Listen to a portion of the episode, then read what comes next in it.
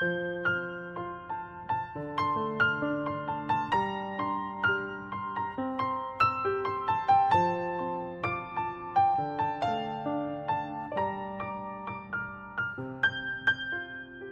家好，我们是读书郎，我是既然。今天为大家分享的是由凯文·凯利所著的《科技想要什么》第十章“邮包炸弹客言之有理”。未来学家保罗·塞夫指出，我们经常将确定的未来愿景与近期前景等同起来。现实中，科技在我们的想象力和能力之间制造令人苦恼的不和谐。电影制片人乔治·卡卢斯对科技的永恒困境做出了阐述。我无法想出比这更好的解释了。一九九七年，我拜访卢卡斯，了解他在以往的《星球大战》系列影片中发明的全新高科技拍摄方式。它显示了综合运用计算机、照相机、动画制作和真人动作的必要性。通过这种方法。创造连续的电影世界和有层次感的影像，几乎就像在电影中作画一样。在卢卡斯之后，其他动作片的先锋导演吸收了他的理念，其中，詹姆斯·卡梅隆在《阿凡达》中用到了这种方法。在卢卡斯的年代，他颠覆性的新处理手段达到先进技术的最高点。然而，尽管他的创新技术具有未来色彩，很多评论家却断言，他后来的作品并没有因此得到任何提高。我问他：“你认为科技正在让世界变得更加美好，还是更加糟糕呢？”卢卡斯回答：“如果观察科学和一切已知事物的发展曲线，你会发现它像火箭一样拔地而起。我们在这座火箭上，沿着完美的垂直线冲入了星空。可是。”人类的情商，即便不是比智商更重要，至少也是同等重要的。我们在情感上的无知和五千年前是一样的，因此，从情感上来说，我们的轨迹线完全是水平的。问题在于，水平线和垂直线渐行渐远，裂隙的扩大将会产生某种后果。我认为，我们低估了这条缝隙的张力。长期来看。这一点也许可以得到证明。技术元素对传统自我的腐蚀造成的恶果大于它对自然界的腐蚀。兰登·温纳认为，生命力量具有某种保护性。当人们全身心地投入机器时，他们自己的生命力会大幅减弱。人类能量和个性的转移掏空他们的身心，尽管。他们可能绝不会承认内心的空虚。转移不一定是必然的，但的确发生了。当机器替代人类从事更多的工作时，人类自己往往会减少同类型的工作。我们不像过去那样总是走路，而是让汽车替代我们的双腿。我们不再挖掘，而是使用挖土机。我们不再捕猎，不再采集食物。不再敲敲打打、缝缝补补，除非必要，我们不阅读、不计算。我们正在让谷歌替代我们的记忆。只要清洁机器人价格足够低廉，我们就急于将清洁工作一手。工程专业学生埃里克·布伦德用了两年的时间像门诺教徒一样生活。他说：“机器复制必不可少的人类能力。”这也许只会导致两个后果：削弱人类的能力，或在智人和机器人之间制造竞争。这两种后果对于智人内部有自尊心的成员都是不体面的。科技逐步瓦解人类的自尊，质疑我们在世界上的作用和我们的本性。我们可能因此愤怒。技术元素是超越人类控制的全球性力量。似乎无边无际。一些受到广泛赞同的睿智见解认为，人类没有掌握反作用力来阻止科技侵占地球每一寸可触及的土地，并建造全球性超级都会、星球般大小的城市，就像埃萨克·阿西莫夫科幻故事中的川陀星一样，或者卢卡斯星球大战中的科洛桑星。务实的生态学家认为，还在全球性都会尚未建成时，技术元素的规模将超出地球自然系统的承受能力，于是要么停止发展，要么崩溃。相信技术元素能够无限提供替代用品的富饶论者，则认为没有任何事物可以阻止文明的无止境发展，因此他们赞成建造全球都会。两种前景都令人不安。大约一万年前，人类超越了这样的一个临界点，我们改造自然界的能力超过了地球改造我们的能力。这个门槛就是技术元素的起点。当技术元素改造我们的能力超过我们改造技术元素的能力时，第二个临界点出现了。有人称之为基点，但我认为这个名称还不是很适合。兰登·温纳声称，作为整体现象的科技，也就是我们所说的技术元素，让人类的意识相形见拙。使人类难以理解他们将会操控的系统。借助这种超越人类控制，但仍然按照自身内部结构良好运转的趋势，作为整体现象的科技构成了第二自然，超然于人类对其特定成分的欲望和预期之外。泰德·卡钦斯基是一名被判有罪的炸弹客。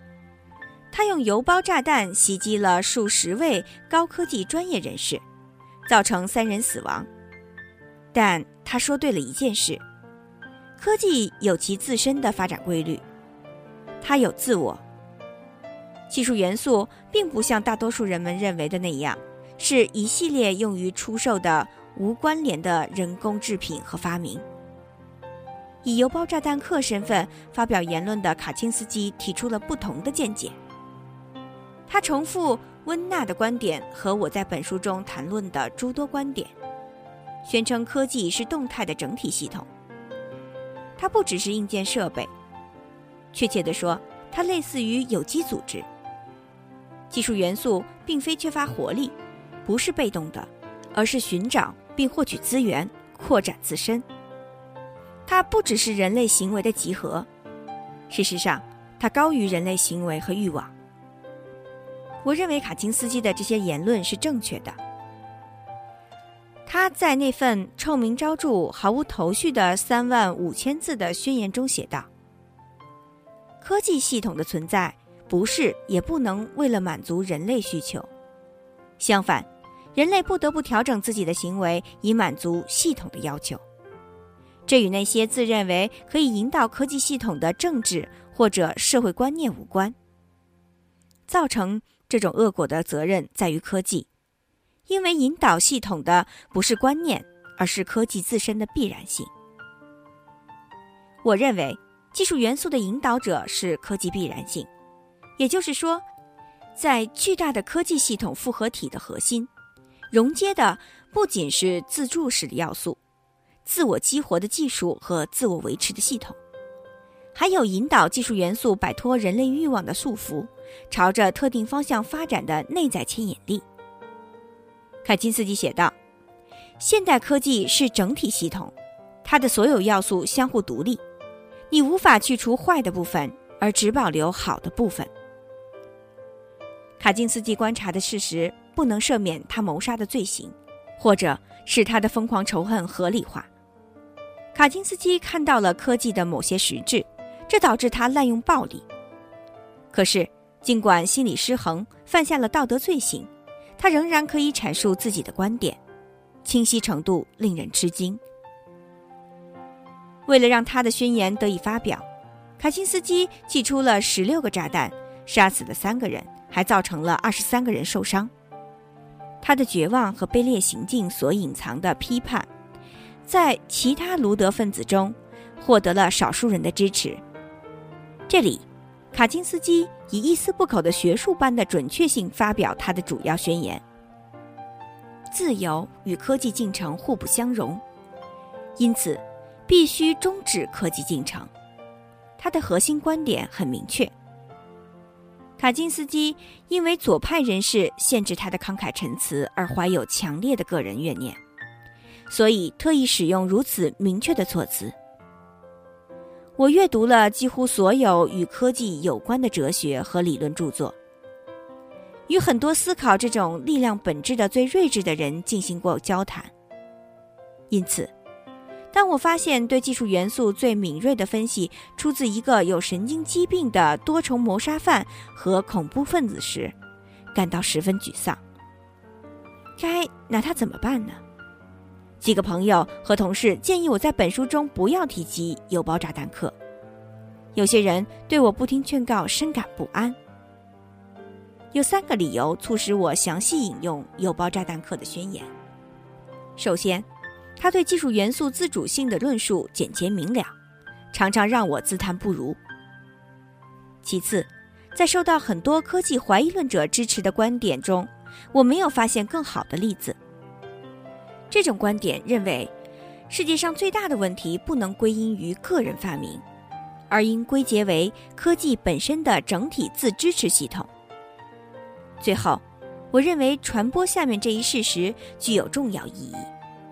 认识到技术元素自发产生自主性的，不仅有我这样的科技支持者，还有那些蔑视它的人。有爆炸弹客对于技术元素自我强化的本质的论述是正确的，但我不同意卡钦斯基其他的很多观点，特别是他的结论。卡钦斯基被误导了，因为他的逻辑与人伦背道而驰。不过，他具有数学家的禀赋。逻辑推导颇有见地。就我的理解，炸弹客的观点如下：个人自由受制于社会，在任何文明中都要追求秩序。科技让社会变得越强大，个人自由就越少。科技破坏自然，这反过来又强化它的力量。因为持续破坏自然，技术元素最终要崩溃。同时，科技自我强化过程中，防倒退齿轮比政治更有影响力。试图运用技术驯化科技系统，只会加强技术元素的力量。因为无法驯化，所以必须毁灭技术文化，而不是改良。由于不能通过技术或者政治摧毁技术元素，人类必须推动它走上自我崩溃的必然之路。因此。我们应该在科技衰退过程中予以重击，彻底摧毁，防止其东山再起。简而言之，卡钦斯基认为文明是我们问题的根源，而不是解决问题的良方。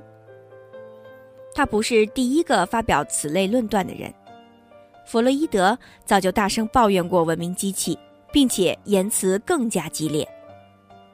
其实，随着工业化进程的加速，对工业社会的攻击也在加速。富有传奇色彩的生态保护主义爱德华·埃比认为，工业文明是毁灭地球和人类的超级破坏力量。艾比通过他的活动扳手策略，蓄意拆毁伐木设备以及其他类似机器，尽最大的可能阻止这股破坏力量。艾比是地球优先运动的勇士。鼓舞了众多同样激进的追随者。卢德分子理论家科克·帕特里塞尔与艾比不同，他一面指责机器，一面住在曼哈顿的上等街区。他提出了一个精简的观点：文明如恶疾。最近，解散文明、回归更为纯洁、更为人道的原始状态的呼声越来越频繁。与全球的网络和永远在线技术迅速加强联系的过程同步，一批崇尚空谈的革命者发行图书、建设网站，鼓吹决战时刻即将来临。一九九九年，约翰·泽尔赞出版了一套当代文集，主题是反抗文明。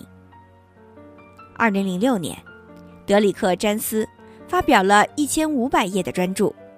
内容是如何以及为什么要推翻科技文明，并附上了选择理想场所，例如输电线、输气管道、以及信息产业基础建设，开始实际操作的建议。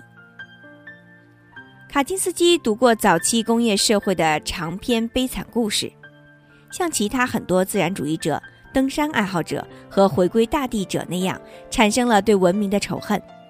他被迫与世隔绝。作为理想远大的数学教授，卡金斯基被社会强加的诸多规则和期望压垮了。他说：“规则和法律本质上具有压迫性。”即使好的规则也会减少自由。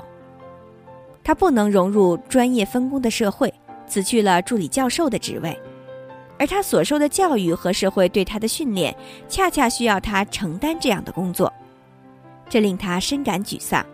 他在那份宣言中表达了这种失落。现代人被规则和法律捆住手脚，这些法规大多数不能取消。因为他们是工业社会运转所必须的。当人们没有充足的机会时，将产生厌倦感、道德败坏、缺乏自尊、自卑心态、失败情绪、抑郁感、焦虑感、负罪感、挫折感、敌对心理、家庭暴力、贪婪的享乐主义、反常性行为、失眠、睡眠障碍、饮食紊乱等等。工业社会的规则让人类没有生活的成就感，遭受侮辱，普遍遭受心理折磨。我们使用“自卑心态”这个短语，不仅指代最严格意义上的自卑感，而且还包括一系列相关的心理：缺乏自尊、无力感、抑郁倾向、失落感、罪恶感和自我憎恨等等。卡金斯基遭受了这些侮辱，他怪罪于社会。逃离到山间，他认为在那里可以享受更多的自由。在蒙大拿，他建起了小屋，但没有自来水和电力。他在这里过着完全自给自足的生活，远离社会规则和科技文明的触角。然而，这种远离科技的生活在一九八三年左右被打断了。卡钦斯基把他喜欢游玩的一块绿洲。称为自第三纪就存在的高原，从他的小屋到绿洲要走两天。对他来说，这个地方就像秘密的藏身处。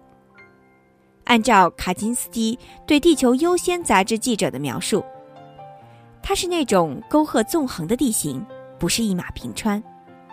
当你站在边缘上，会发现这些沟壑突然变成非常险峻的悬崖一般的山坡，那里。甚至还有一条瀑布。小屋周围的区域开始出现了很多徒步旅行者和猎人，因此，1983年夏天，卡金斯基隐居到高原上的秘密地点。他在狱中告诉另外一位拜访者：“我到达那里，发现有人修了一条路直通绿洲中心。”他压低了声音，停顿了一下，继续讲述。你简直无法想象我有多么不安。从那时起，我决定，与其努力掌握更多野外生存技能，不如想方设法报复科技系统，复仇。我不是第一次采用活动扳手的策略，而在当时，那种想法已经成为我优先考虑的事情了。人们不难同情卡钦斯基作为离经叛道者的困境。你温和地尝试逃离科技文明的控制，隐居到最偏远的地区，建立相对不那么依赖高科技的生活方式。可是，文明发展、工业技术这只野兽尾随而来，破坏你的天堂。难道无处可逃了吗？机器无所不在，毫无怜悯之心，必须制止它。自然。泰德·卡金斯基不是唯一遭遇文明入侵的大自然爱好者。所有美洲原住民部落都被先进的欧洲文明驱赶到了偏远地带。他们不是在逃避科技本身，但结果是一样的：远离工业社会。卡金斯基认为，有几个理由导致人类不可能摆脱工业技术的棘轮效应式的控制。第一。只要使用技术元素的任何成分，就会受到系统的奴役。第二，科技不会自我逆转，永远不会释放它所掌握的对象。第三，长期来看，在使用哪些技术的问题上，我们没有选择。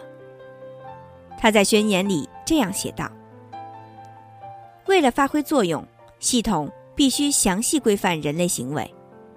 工作当中，人们必须按照收到的指令完成工作，否则生产过程将陷入混乱。官僚机构必须按照严格的法规运转，让具有独立决定权的个人听从低水平的官僚主义者的指挥，将扰乱系统。”不同官僚的决策方式上的差异会导致不公平的管理。的确，某些对自由的限制可以去除，可是普遍而言，大型机构制定的生活规则是工业科技社会运转所必须的。其结果是，普通人产生了无能为力的感觉。科技能成为这样强大的社会力量，还有一个原因，在特定社会背景下。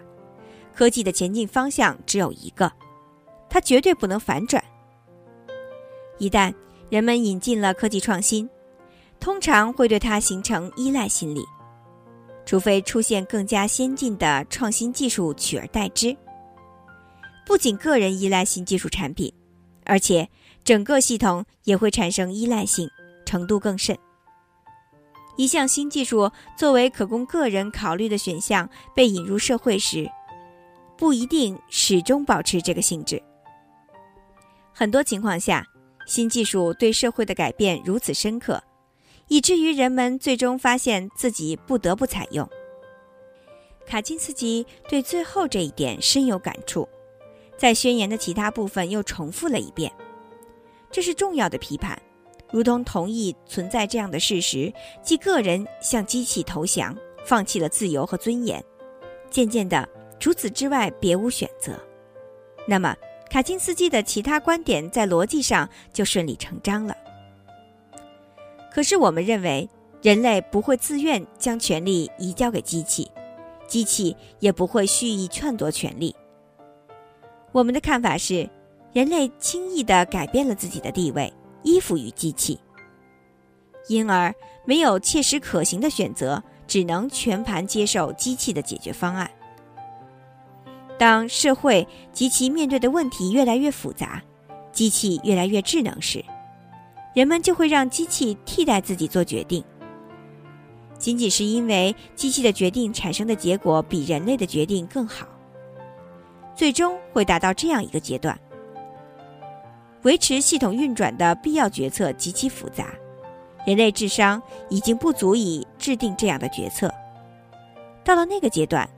机器将成为有效的支配者，就连关闭机器这样简单的事情，人们也无法完成，因为依赖性已是如此之强。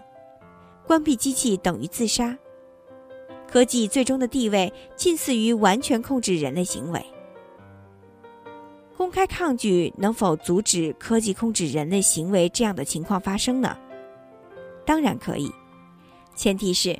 人们尝试过突然引入这种控制，可是由于科技的控制地位来自长期连续的小规模进步，因此理性有效的公开抗拒根本不会出现。我发现，要反驳最后这部分的观点并不容易。